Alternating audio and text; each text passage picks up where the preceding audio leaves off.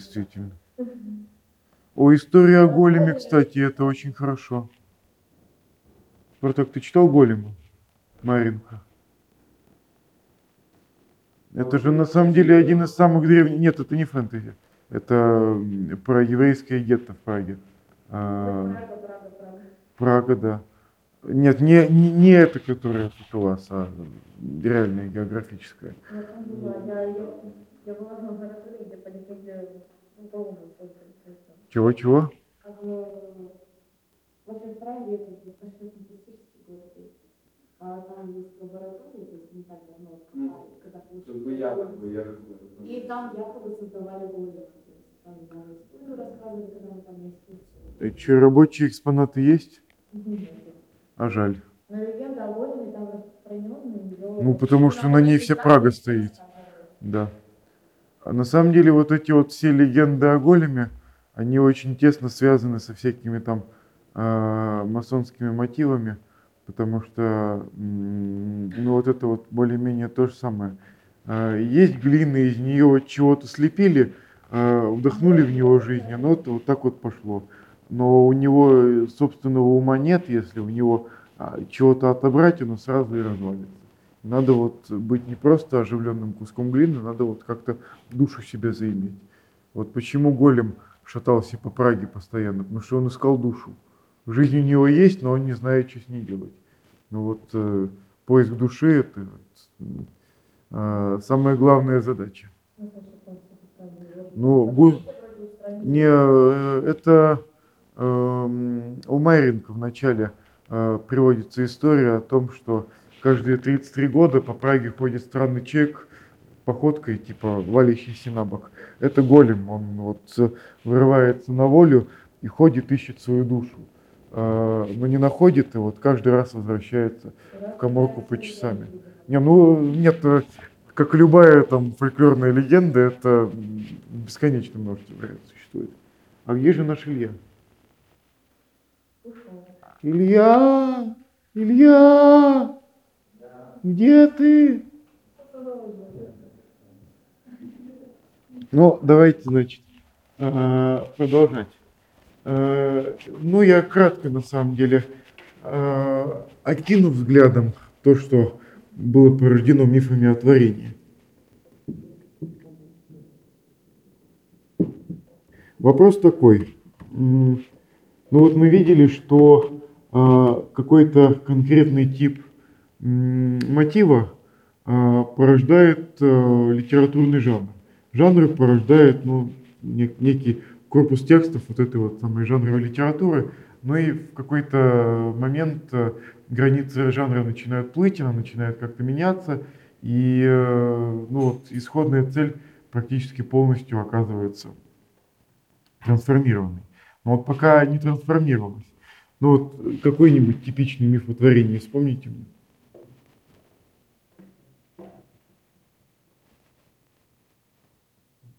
Ну, теперь, ну любой абсолютно. Да. Ну, А, да, там был э, великан Мимир, кажется, и люди появились из пота его левой подмышки. Очень классный миф. Ну да, да. А вот из чего? Какие? Ну, например. Есть много вариантов где Боги просто людей делают ну, то есть из глины, там, из дерева вырезают. Ну да. А, но на самом деле, кроме людей, там творится еще много чего. И вот а, основная черта мифов о творении – это приписывание всем элементам мира какого-то чего? Ну не смысла, а скорее э, назначения. То есть э, и, ска- и сказал Бог, да будет свет, и стал свет. Ну и увидел Бог, что это хорошо. То есть э, в мифах о творении э, все объекты сотворяемые, они имеют свою функцию, и они делают мир лучше. То есть э, если Бог что-то творит, демиург, если мы считаем, что это демиург не злобный демиург такой манихейский, а какой-то более-менее благонамеренный, то вот когда Бог творит мир, Он наделяет каждую вещь своим предназначением. То есть э, такой это э, разумный замысел. Ну вот в первоначальных вариациях. Ну и вот давайте немножко пофантазируем, а, каким образом вот этот вот тезис о том, что мир можно как-то трансформировать. Вот вспомните, что э, боги на самом деле древнегреческие, чем отличались от бога христианского? Вот они и те, и другие творили мир, но они творили мир совершенно по-разному. Вот что было исходным строительным материалом у древнегреческих богов? Это на самом деле важно. Древнегреческие боги не создавали мир из ничего. Они просто из... Хорошо. А вот что нас окружает вот здесь? Вот здесь нас что окружает? Нет. А вот в рамках этой комнаты нас окружает что? А вот внутри стенок что находится? Воздух. А воздух это что? Смесь газов. А газ это что? С какой характеристикой? Газ это не просто вещество, а вещество, которое находится в беспорядочном движении. О, какое слово? Да. То есть именно из хаоса вот эти вот древнегреческие боги создавали мир. То есть это некое упорядочение мира. А, ну и вот э, вот эти вот мифы о творении получили очень ну, такое неожиданное развитие, ну вот начиная примерно с э, второй половины XIX века, когда, ну, в общем, у людей появилась уверенность, что они тоже так могут.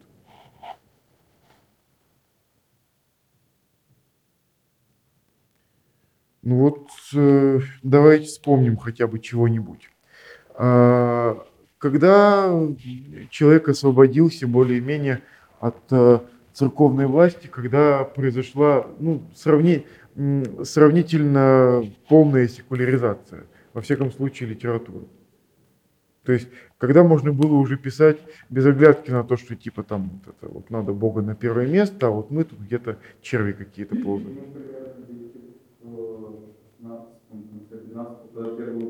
Ну, не, не ну, то, ну тогда все-таки она сохраняла какую-то силу.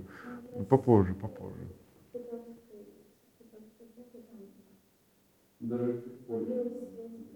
Ну да, вот появилась светская литература, но э, тогда все-таки э, у человека было ну, в какой-то степени меньше веры в себя, потому что да, да, да позже, еще позже, еще позже.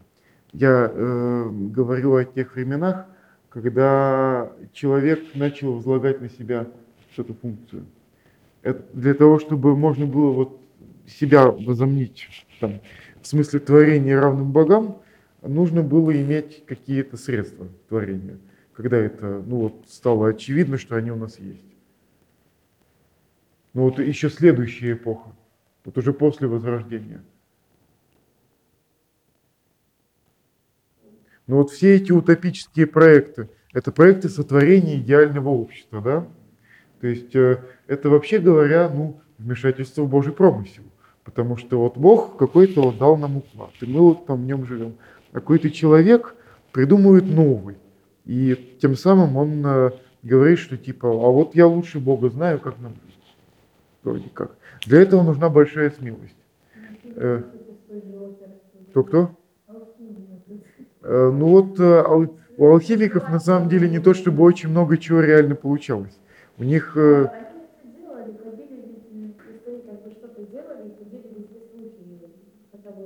ну, я бы сказал так. Ну, это, это вот отдельный, кстати, интересный сюжет, да. А, я просто скажу здесь ремаркой, что главным образом они занимались не превращением свинца в золото реального, а превращением свинца своей души в золото своей души. То есть на самом деле большинство вот этих вот алхимических процессов и формул стоит понимать не в буквальном, а в переносном смысле, потому что, ну, на самом деле не такими уж они были идиотами, чтобы много столетий искать одно и то же и не додуматься до того, что, типа, у себя внутри бы разобраться. Вот. А, ну вот а, после алхимии у нас э, на самом деле появились более реальные средства трансформации реальности, на которые, собственно, была возложена вот эта вот функция. Ну, давайте, раз уж э, не это, какой-нибудь пример вам приведу. Жюля Верна кто-нибудь читал? Кто читал Жюля Верна? Ну, любую, любую книжку. Ну, там многих. Читал «Таинственный остров» какой-нибудь, или там «Про подводную лодку» 20 тысяч лет под водой. Александр Беляев, например, советская фантастика. Это более... э, Герберт Уэллс. Вот. А, ну вот почему именно они, на мой взгляд, являются такими вот преемниками мифотворения? Самый такой хрестоматийный пример – это «Таинственный остров». Кто-нибудь помнит сюжет «Таинственного острова»? Да. Незаменимая.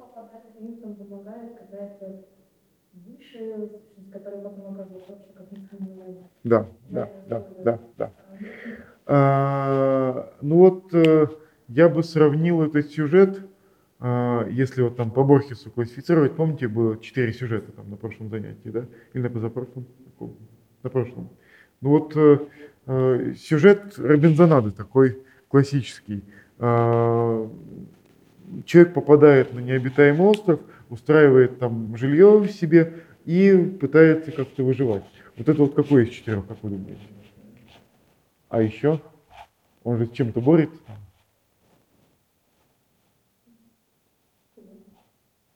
Ну, квест это все-таки некое путешествие. А в рамках острова он, в общем-то, особо никуда не путешествует. То есть вот э, с чем борются вот эти вот все э, оказавшиеся на необитаемом острове? Они борются с превосходящими силами природы. Они упорядочивают мир вокруг себя. Они творят из него, грубо говоря, цивилизацию. То есть они э, разбиваются на воздушном шаре, у них нет ничего, кроме...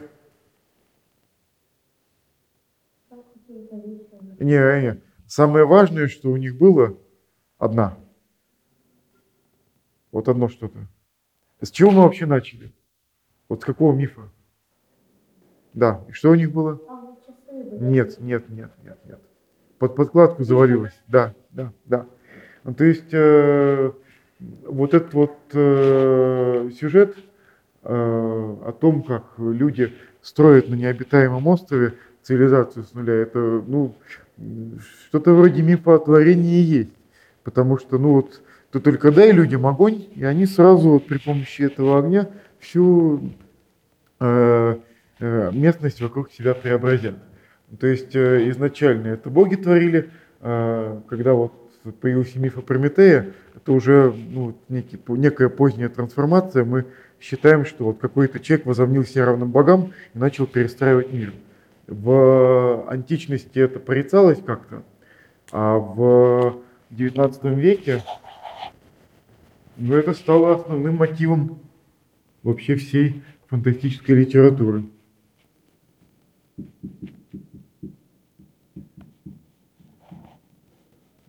Ну вот э, самый главный пример это Жюль Верн.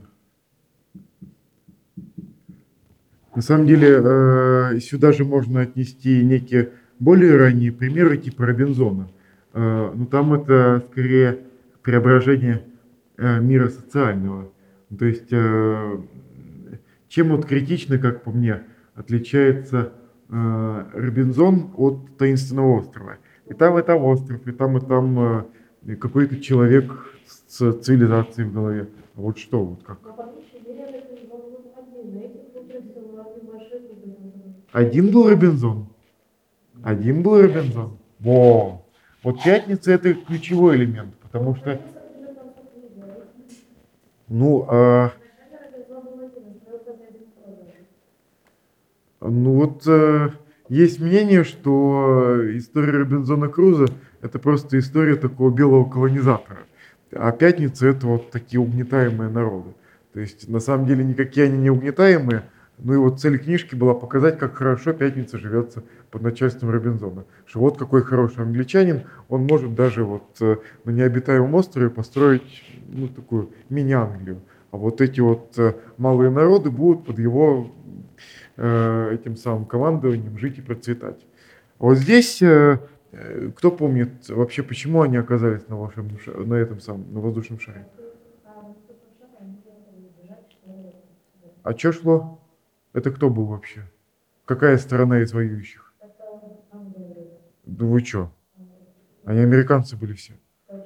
Ну, не все, но э, кр- кроме одного, кажется. А? Ну, де- место, де- ну, время действия. 1860-е годы. Что в Америке происходило тогда? Да. А они были кто? Если среди них был негр. Да.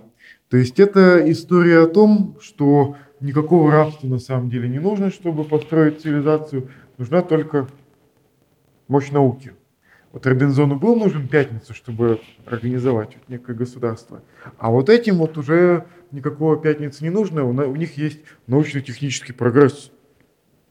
И вот с этим научно-техническим прогрессом люди могут стать и равными Богу запросто, и преобразить свой мир так, как э, никому и в сказке не снилось. Во сне, точнее. А, это вот такая классическая фантастика, которая, ну и вот и поныне в каком-то изводе существует, но довольно быстро стало понятно, что далеко мы вот на,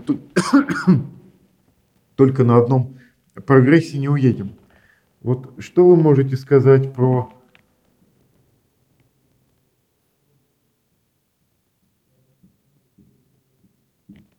про него вы что можете сказать? Как вот в его представлении э, преобразился вот этот вот э, сюжет, мотив? Вот если Уэллса интересовало в первую очередь творение, то, ой, в смысле Верна, а, то Уэллс, ну, во всяком случае, вот в «Машине времени», что там? То есть на, на что там делается упор? Ну, то есть э, вот здесь Верн впервые заметил, что у нас э, происходит уже вот какое-то ощутимое время движение в некое будущее. И что э, наука развивается, и наука сделает нас все лучше и лучше. А Уэллс заметил, что Ну, чего-чего? А, да, да, да, да, да. А, Вэр на самом деле не очень много внимания обращал на трансформацию человека под действием вот э, всякого научного прогресса. Чего? Кто-кто? А, сейчас. Ну вот это через одну ступеньку. Сейчас мы к нему вернемся. Я действительно хотел про Голдинга вспомнить. А, Уэллс э, замечает, что мы действительно куда-то движемся, но вообще говоря, э, человек не может сделаться равным Богу, если он не сделается равным Богу, как это внутренне. То есть Верн э, просто рассказывал людям о том, что у них есть возможности – а, э, не обращая особое внимание на то, что ну вот, если человек получит эту превосходящую силу, то, может быть, он ее как-то неправильно будет использовать. Уэллс, э, ну, то есть, собственно, в чем был конфликт с Прометеем? Прометей дал людям огонь, а они были дураки, они не знали, как им пользоваться, они начали создавать орудие убийства, там, например. Они, э, он научил их кузнечному ремеслу, они начали ковать оружие. То есть миф он довольно древний, и технический прогресс, он, в общем, довольно давно был осмыслен, но поскольку вот здесь был такой виток, на котором люди были слишком увлечены просто игрушечками вот этими, ну вот э, Жюль Верн э, поначалу, ну, основное внимание, мне кажется, он этому не уделял все-таки. А вот Уэллс э, э, обратил внимание на то, что человек, он может не поспевать своими э, творениями. И в итоге это вылилось в машину времени, в разделение на Элоев и Марлоков. И, ну вот, э, я напишу сюда.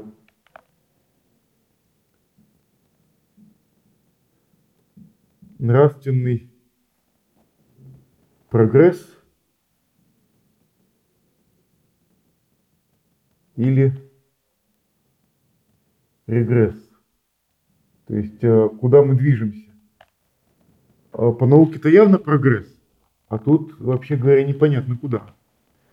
И тут действительно про Голдинга очень уместно вспомнить, потому что это вот тот же самый действительно сюжет о том, как э, люди пытаются чего-то там построить, но им просто для этого не хватает, ну, грубо говоря, совести.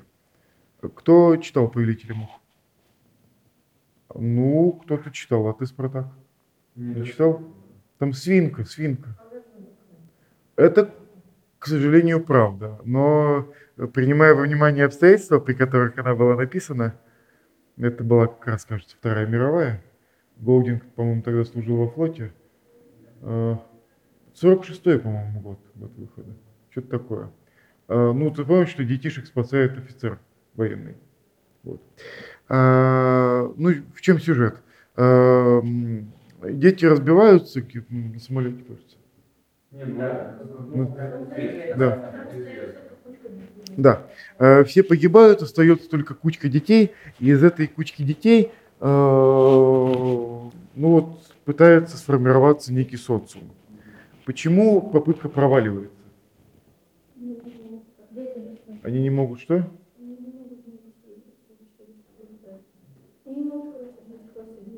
Да, да, да. Э, То есть согласия между ними нет. Э, Хотя, казалось бы, это же дети. Они же не испорчены еще вот этой самой цивилизацией. Они должны находиться в естественном прекрасном состоянии. И вот эта книга «Повелитель мух», она вот как раз э, направлена явно против модернистского представления о том, что человек, он по природе добр. Только вот э, не все это поняли, а кто не понял, тех надо уничтожить. Э, Человек, э, вот согласно Голдингу, он далеко не добр по своей природе. Надо с ним самим проделывать очень много чего, прежде чем он научится пользоваться вот этими благами цивилизации. Ну, то есть э, в чем была проблема? Что у них хватило сил, чтобы сделать орудие убийства, но не хватило ума, чтобы понять, как их стоит применять. А, ну вот, а, вот здесь, опять же, э, Голдинг э, проблема. Ну, я напишу там начального состояния.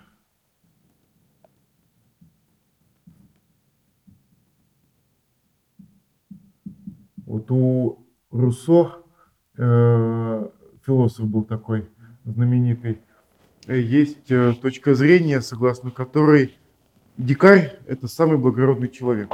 Он типа полностью свободен от всяких дурных влияний, он полностью природен, природа – это хорошо, и вот э, нам стоит всем учиться у этих самых благородных дикарей. Кажется, одним из благородных дикарей он Франклина считал.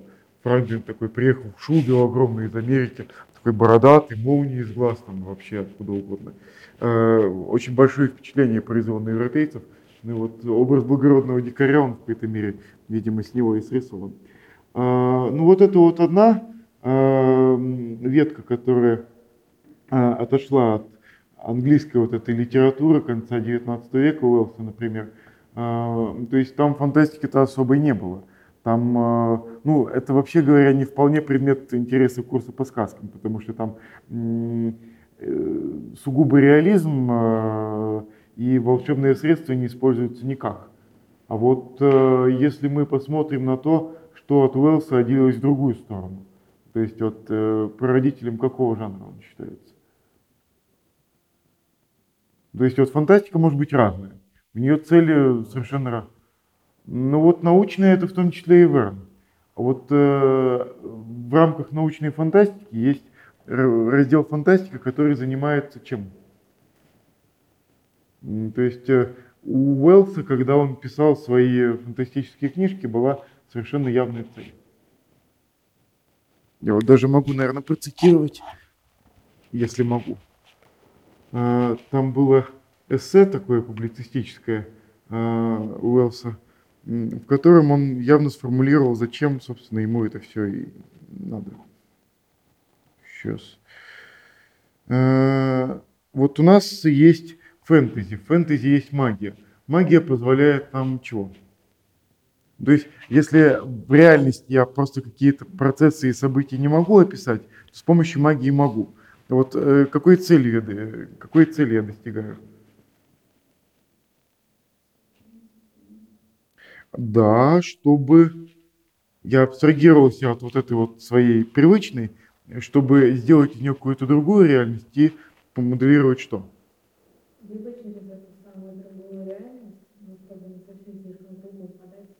Идею.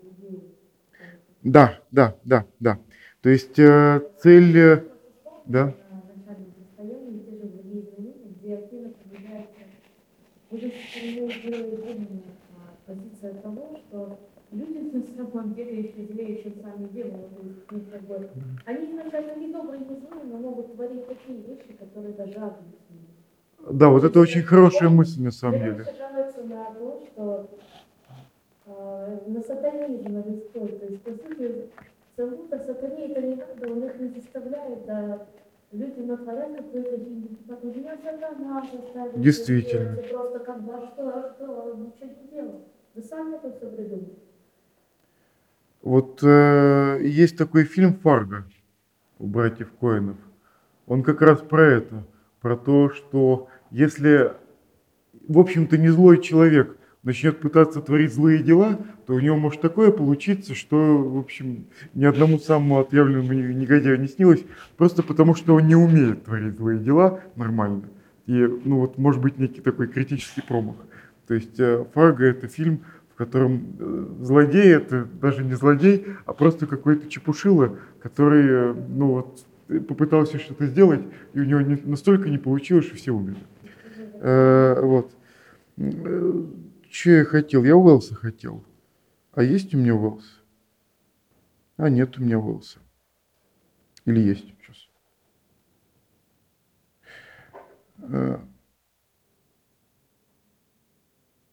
Да, вот. Невероятное в повседневном. Э, К сожалению, у меня не сохранилось текста, но э, мысль там прослеживается четко следующая. Нам фантастика нужна не за тем, чтобы просто радоваться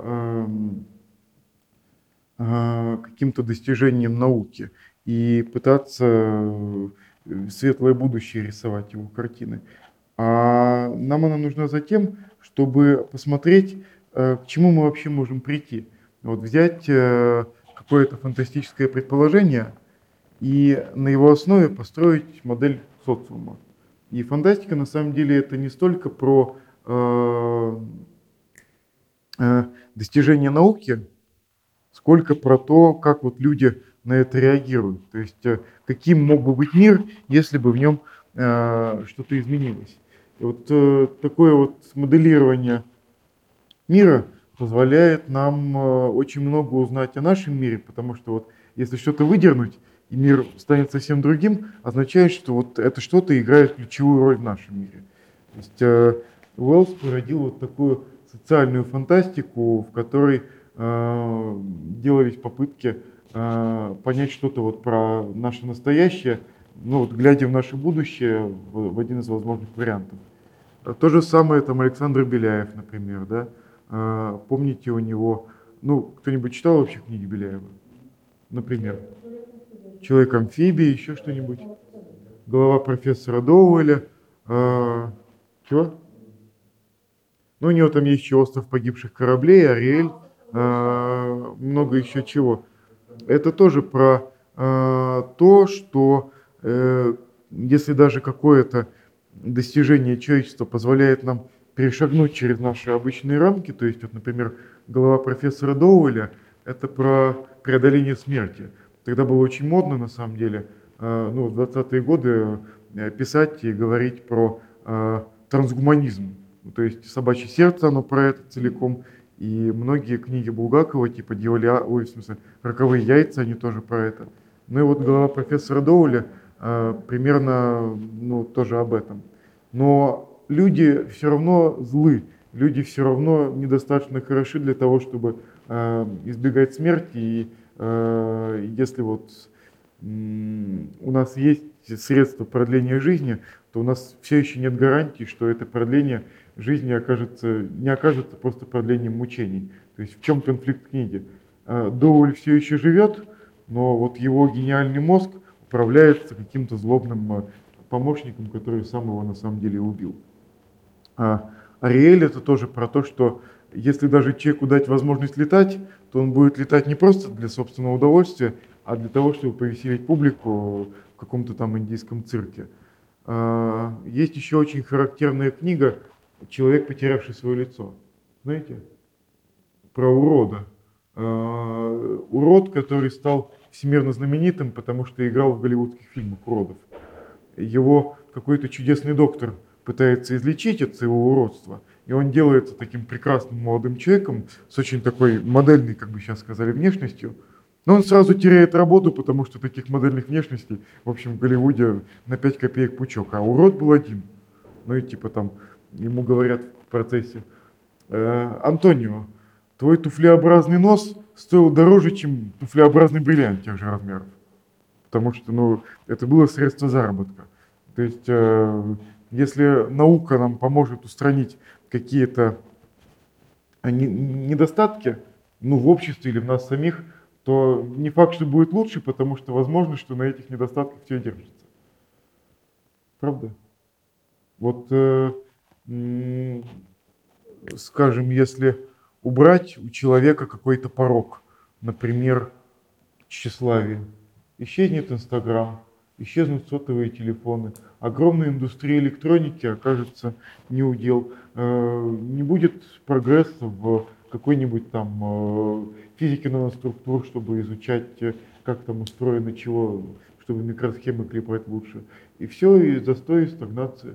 Если убрать у человека э, какое-нибудь чревоугодие, то пропадет молекулярная кухня, пропадет там э, еще какое-нибудь изучение э, того, как мир устроен биологически. Ну, это я, разумеется, фантазирую, но мысль в том, что ну, вот, для того, чтобы целенаправленно бороться с какими-то несовершенствами мира, мало просто чисто биологические наши несовершенства устранять. Надо еще устранять э, несовершенство духовное. Ну и вот таким образом вот этот вот миф делает круг. Ну вот. Вот сюда вот, наверное, можно социальную фантастику, а, которая говорит о том, вот как наш вот человек э, начала, там, допустим, 20 века будет себя вести, если вдруг ему дадут какую-то силу. Ну и э, в итоге мы возвращаемся опять сюда, и, и на самом деле можем видеть, что не то чтобы очень далеко ушли от Прометея. В общем-то, все проблемы, которые рисовала фантастика 20 века, это в сущности проблемы людей, которые играют с огнем. Ну вот это можно явно видеть на примере братьев Стругацких. Помните «Трудно быть Богом», да? Ну вот я упоминал на прошлом занятии, там же тоже конфликт в том, что у человека слишком много возможностей. Он возомнил себя Богом, а Богом у него быть не получается, потому что он сам, в общем, не очень хорош. Э, ну или там какая-нибудь э, трилогия о Максиме Камерере «Обитаемый остров», «Жук-муравейники» и «Волны гасит ветер». Э, это вот в том же самом мире события происходят, но вот оказывается, что этот замечательный мир полдня, который так вот ими был э, прекрасно описан, он тоже страдает из каких-то неустранимых проблем, которые связаны не с тем, что снаружи, а с тем, что внутри. Вот. Ну и на самом деле вот из этого э, можно вывести в итоге мораль скорее не о функциях фантастики, а о функциях творении. Э, это вот приписывание э, всему сущему какого-то предназначения было, э, ну вот мне кажется, изначально заложено в эти мифы э, за тем, чтобы как-то давать людям понять, что они вообще в этом мире делают.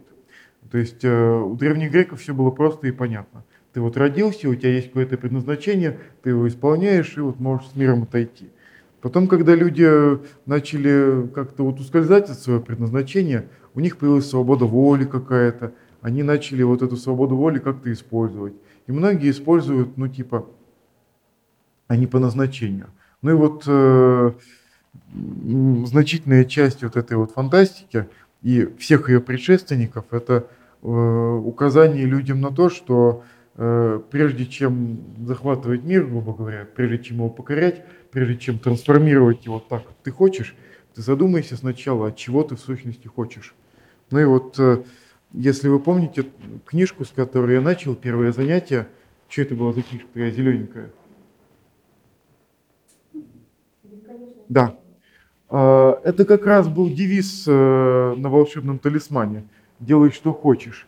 Это э, не призыв, что попало творить. Это призыв разобраться в том, а что тебе в сущности надо. То есть вот если мы уже утратили веру вот в э, наше предназначение, надо все-таки найти для себя хоть какое-нибудь, потому что без него будет ну, вот, совсем тяжко. Вот. Ну и вот мне кажется, вот э, этот тип сюжетов, он главным образом э, о поиске своего предназначения, такой вот путеводной звезды. А, то есть вот, если по Борхесу описывать сюжеты вот эти, это, конечно, оборона крепости, но, ну то есть вот у нас есть какие-то превосходящие силы, мы с ними боремся, но вот э, проблема э, обороны крепости в том, что ну вот не оказалась бы победа первой э, что штурм крепости, что оборона могут э, обойтись слишком дорого, и вот надо для начала задуматься, а вот к правильной ли цели мы идем. Вот. Это вот об этом. Ну вот на следующем занятии, наверное, поговорим о парочке оставшихся сюжетов. Вот у нас там был еще один сюжет о смерти Бога, ну и вот из него будет удобно ко второй части курса мне перейти, возможно, мы э, ну, вот основное внимание ему уделим. Вопросы, комментарии? Все плохо, да? Ты засыпаешь. Нет? Не засыпаешь? Ну ладно. Ну всё, и- Какая? Какая? Еще раз? пунш желаний? Так. А я такой не читал, это о чем?